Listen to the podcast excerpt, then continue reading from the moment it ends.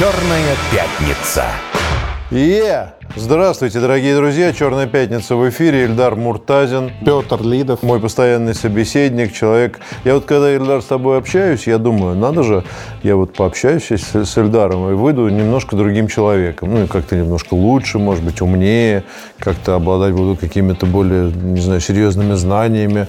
То есть ты хочешь сказать, сферах. что это вот передается? И, и каждый раз, когда я снова встречаюсь с тобой, я вспоминаю, что я в прошлый раз так думал, и понимаю, что ничего ничего не произошло. Понимаешь? То есть вот мы как-то вот, не знаю, а может быть оно откладывается? Откладывается, Петр, И где-нибудь я в каком-нибудь обществе, э, сидя с э, шикарной дамой где-нибудь в ресторане, э, козырну каким-нибудь знанием, так сказать, операционной системы Linux, например, и проблемами, так сказать, я уж не знаю чего, мобильных операторов.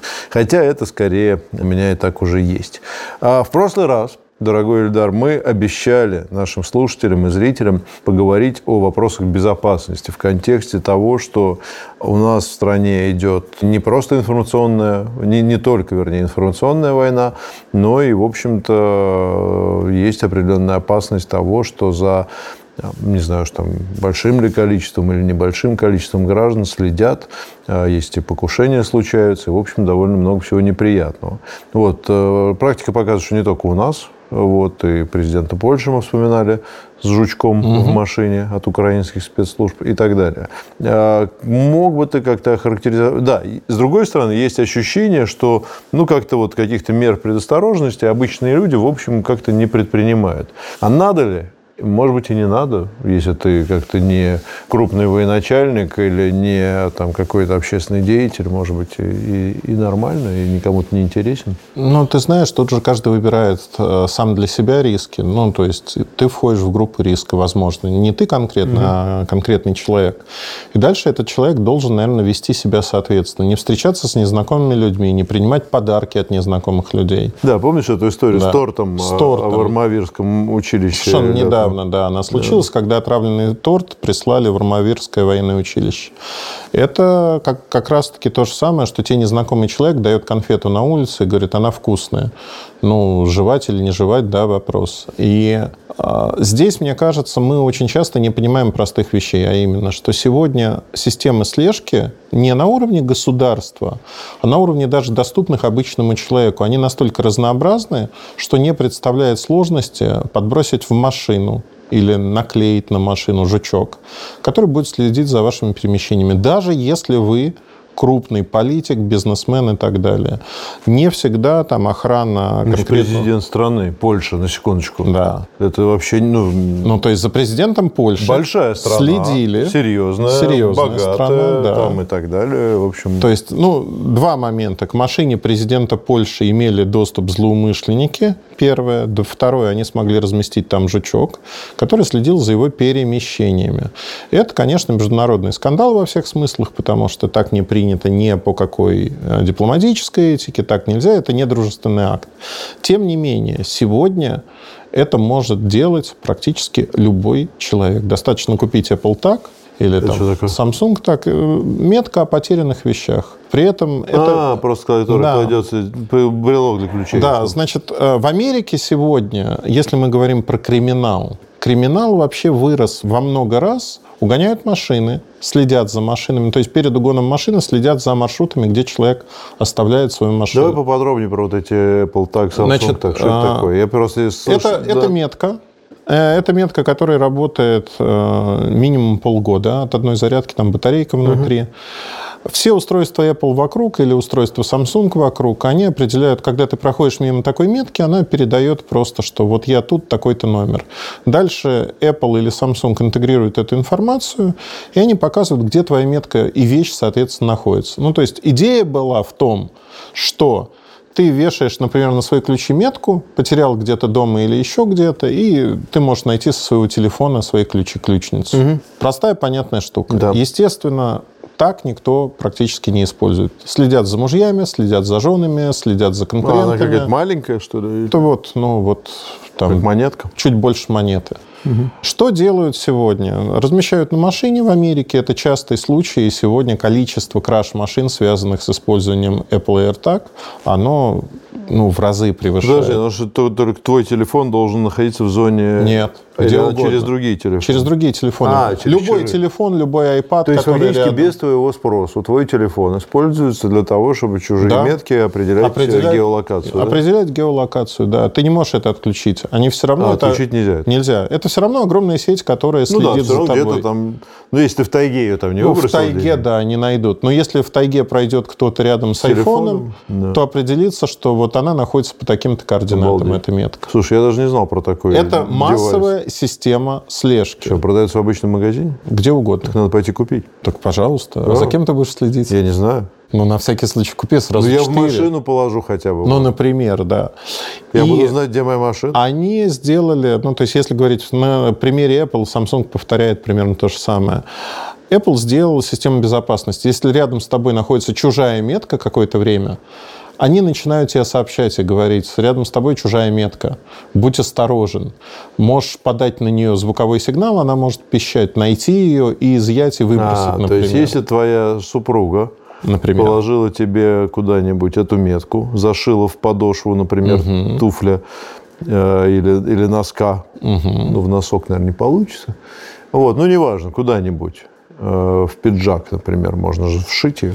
Ну, вот смотри, в чем проблема. Если у тебя метка ипловская, то на Android-телефоне, если ты пользуешься Android, ты не определишь. Соответственно, на а, iPhone, если эта метка будет Samsung, ты не определишь, что она рядом с тобой все это время находится. Хитро. Хитро. А и второй момент связан с тем, что если мы говорим о более профессиональных там То есть злоумышленниках, лучше брать самсунговскую для слежки, потому, ну, если За ты айфоном, подразумеваешь, да. что ну, ты знаешь, какой Да, телефон конечно. у твоего объекта, то тогда мы, кстати, никого не, не, не не подталкиваем. подталкиваем следить. И вообще не надо следить за близкими, доверяйте, доверие важнее всего. Задавайте вопросы. Задайте просто. вопросы. Да, Да. вот какая разница, сами нервничать будете, Да. вообще это все лишнее. Потому что можете получить ответы на свои вопросы. Получите ответы, да, там, а потом там, знаешь, и до бытовухи с Да. поножовщиной недалеко. А я тебе Выпил, хочу сказать другое. Значит, Тюрьма а, потом, вот это все. Америка является самым распространенным, самым продвинутым рынком, который адаптировали использование а, меток. Что делают умельцы американские? Они тоже дружат с паяльником. Они делают... В каком смысле? Нет, не в том, Петр. Но криминал, он доходит до разного. Значит, в этом случае они используют паяльник по назначению. То есть не... Не туда. А, да. паяют. Хорошо. Они берут и делают мультимодальную систему, то есть они совмещают Apple, Samsung э, метки. И более того, они размещают несколько меток, ну, это маленькая коробочка получается, с отдельным питанием, и они обходят ограничения. То есть метки переключаются в случайном порядке, чтобы обойти вот это ограничение в Понятно. сутки. И дальше у тебя получается идеальная слежка, которая работает долго. Ты вешаешь ее на машину или куда-то еще, и все, у тебя все Ну, и работает. такой девайс, наверное, тоже где-нибудь можно на Либабета прикупить. Да, можно. Ну, наверняка. Можно, Что можно. умельцы-то тоже сообразят. Ладно, возвращаясь все-таки, может быть, какие-то есть э, советы? Стоит ли, ну, скажем так, в нынешней ситуации гражданину особо беспокоиться? Давай в сторону берем теракты. Понятно, что надо принимать, ну, там, не ходить по скоплениям людей там особо по Ты знаешь, возможности вопрос и так далее. Но, наверное, с точки зрения технологий, может быть, какую-то нужно гигиену технологическую? Цифровая гигиена, она очень простая. Это пароли, которые вы создаете, они должны быть относительно несложными, но двухфакторная авторизация, она есть практически везде, это важно. А второе, то, что это даже не про технологии. Большая часть неприятных историй, которые случаются в жизни, она случается из-за того, что нам что-то показалось, и мы не отреагировали на это. Причем, ну, это выглядит даже, даже если не про террористические акты говорить, а просто про бытовые вещи. Лежит человек на улице, просто прошли мимо, не набрали 112, хотя это занимает там 10 секунд, сказать, по такому-то адресу лежит человек, и мы, видимо, плохо, пришлите скорую. Это очень просто сделать. Пусть это будет ложный вызов, Ну да. в лучшем случае, но надо на какие-то вещи реагировать. Второй момент. Если на ваших глазах что-то происходит, что вам кажется, вот в ткани вашей жизни повседневной в городе неправильным.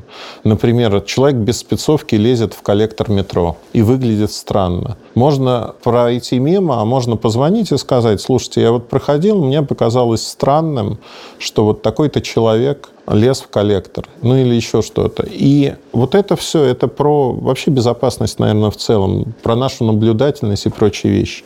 Ну а если говорить про сегодняшний день, у нас есть в руках телефон, не надо пытаться что-то сделать. Если вы видите что-то плохое, просто достаете телефон, не подходя, на зуме, снимаете, делитесь этим, рассказываете и все. Ну, то есть наша сила в том, что коммуникация, она происходит очень быстро, и реакция тех или иных служб, она тоже может быть быстрой. Важно дать информацию о том, что происходит. Вот и все. Ну и понятно, что традиционные методы самозащиты, не переходить по всяким ссылкам, О, да проголосуйте за мою дочку, она участвует в конкурсе или еще Не верить голосу близкого человека, который звонит по телефону. Перезванивать, узнавать. перепроверять да. и так далее. Потому что это тоже сейчас очень распространенная Это очень важно. Очень, я бы сказал. Ну что ж, давайте по вопросам пройдемся. Давай. С прошлого раза у нас остались вопросы. Они, как мы знаем, вечно зеленые. Вообще вопросы к Эльдару, они носят экзистенциальный характер. И а, слушайте, пожалуйста, внимательно, потому что сейчас вы узнаете ответы, в общем, которые наверняка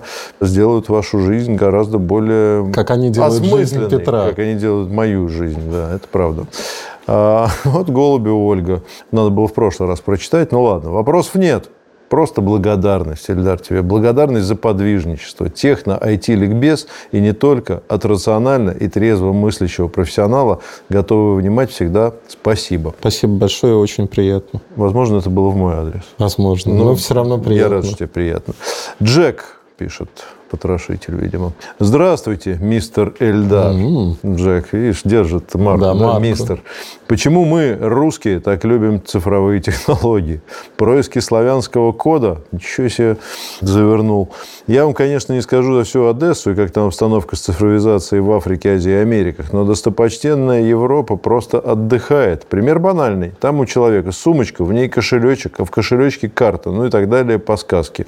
А у нас подошел к той же кассе, телефон на секунду от уха убрал, чтобы приложить, и дальше пошел. Но, кстати, я в борьбе за распознавание лица от, так сказать... Супермаркета. В супермаркете от э, этого самого банка крупнейшего в стране. Сбер. Да, он называется Сбер. Мы со Сбером проиграли в этой борьбе, потому что я больше не пытаюсь свое лицо засунуть в эту камеру, вот, потому что, не знаю, там... Сейчас будет новое поколение будем, камер. Будем, ждем, ждем да. поколения, потому что она меня не узнает, но хоть убей, и требует какой-то код где-то ввести еще. В общем, головной боли гораздо больше, чем проще достать карточку. Вот, Это поэтому правда. привет вам, так сказать, сказать, разработчики из Сбера. Если что, я, между прочим, вот один... Эти, знаешь, как люди называются? Петр как... готов предоставить свое лицо. Я готов свое лицо вообще предоставить вам в любой ситуации. Вообще запросто. Дело вот в чем, что я а, как называются люди, которые первые пробуют? Бета-тестеры. Это бета-тестеры, они. А есть э, вот в маркетинге есть э, такой термин, то есть те, которые вот они такие, они первыми прямо хотят все попробовать. То есть вот это, ну да, вот только вышел продукт, они Пионеры. сразу бегут, значит, его покупать. Пионеры. Их не очень много, но они самые ценные, потому что они пробуют и распространяют информацию о том, какой он классный. Угу. Я, Или не классный. А я вот, да, вот я пробую, но не распространяю. Так вот, э, не знаю, вопрос, наверное, философский. Слушай, ну, коротко я отвечу на него очень просто. Нас, как у любого человека, мы хотим, вообще в России, мы хотим самое-самое, самое новое, и это влияет на все сферы жизни. То есть банки понимают, что ты хочешь самое-самое классное приложение. Они делают постоянно. На Западе так никто не делает. Приложение написано, 5 лет работает, не трогай. У нас же меняется ежегодно, и постоянно выходят новые версии. Цифровизация – это огромный толчок для экономики во всех сферах. Мы живем принципиально другой жизнью. Да? Вот, э, даже вот я сейчас был в Китае. Да, кстати, расскажи, потому что я, наверное, подвергу сомнению тезис, что мы одни такие. Мне кажется, Азия, в общем, тоже достаточно Азия, развита. В этом. Она очень развита, но она очень, как бы, Россия действительно одна из передовых стран. Если мы говорим о онлайн-платеже, WeChat и прочие вещи, да, ты QR-кодом платишь, это вообще не составляет проблем где угодно.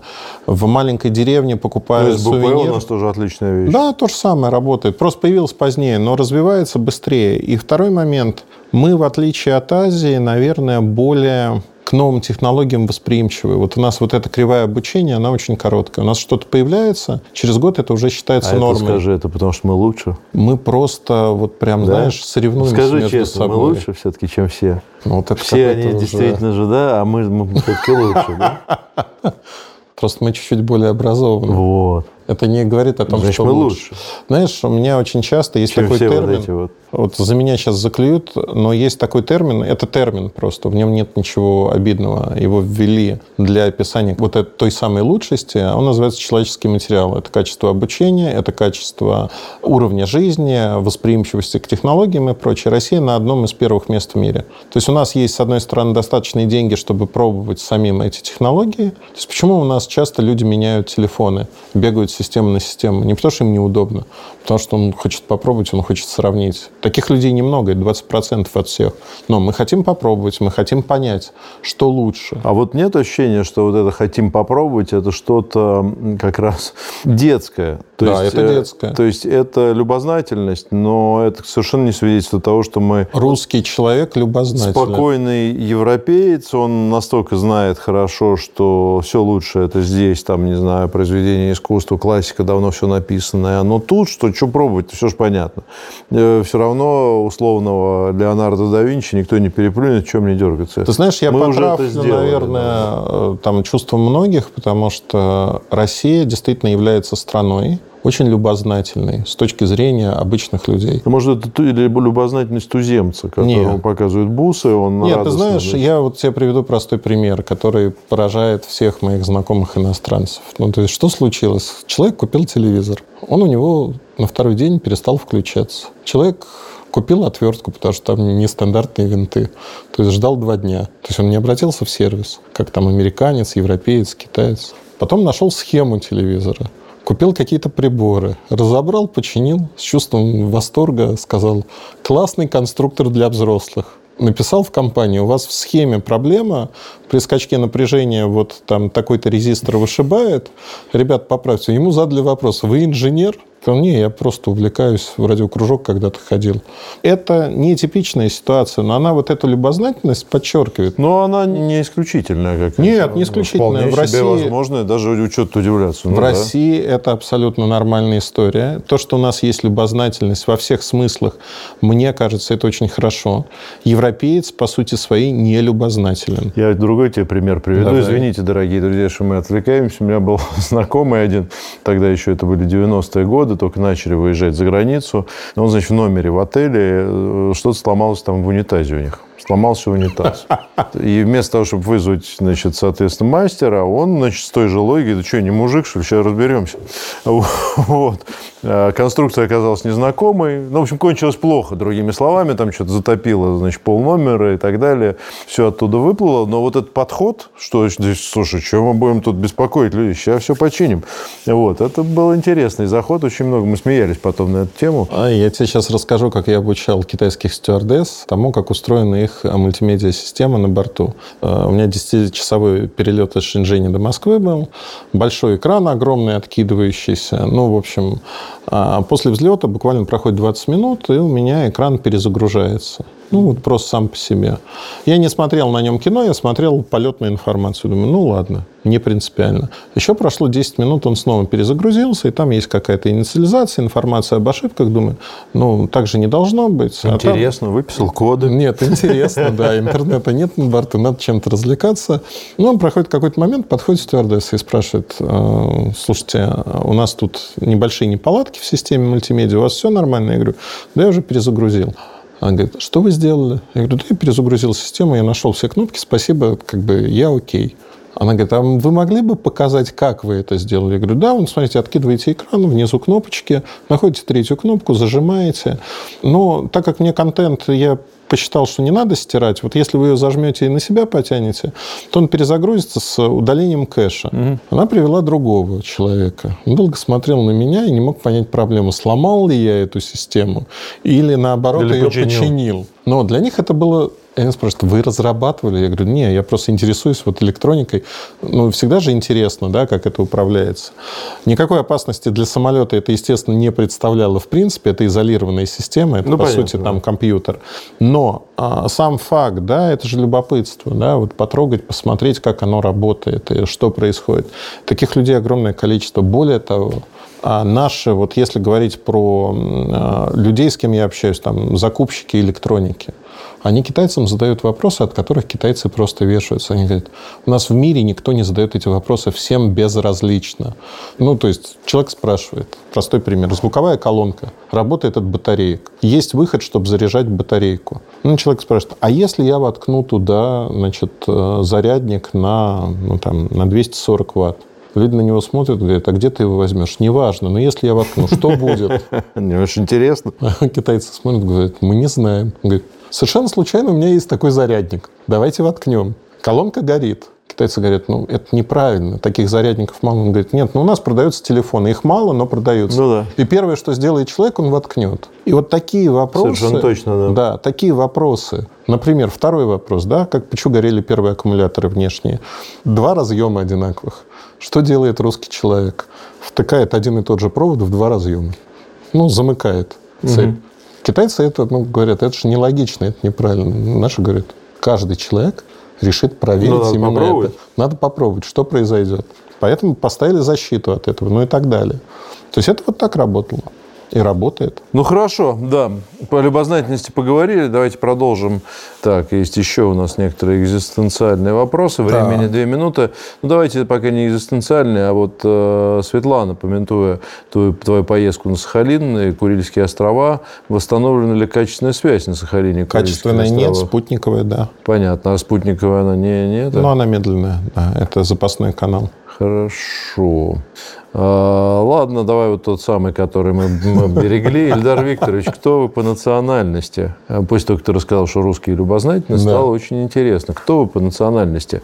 Как считаете, объединение разных национальностей под прилагательным «русский» сработает? Будет ли бурят, татарин или ингуш легко называть себя русским, по вашему мнению? Мне кажется, да, потому что ну, ты же берешь лучшее от всех миров. Во-первых, мы русские. Я все время говорю и говорю так, вот на простых русских ребятах, таких как Муртазин, все это и держится. Это вызывает ну, там смешки и прочие вещи, но тем не менее, да, самоидентификация, она очень простая. В первую очередь я русский, потом уже идет национальность. Я татарин по национальности, причем и крымский, и казанский, но тем не менее.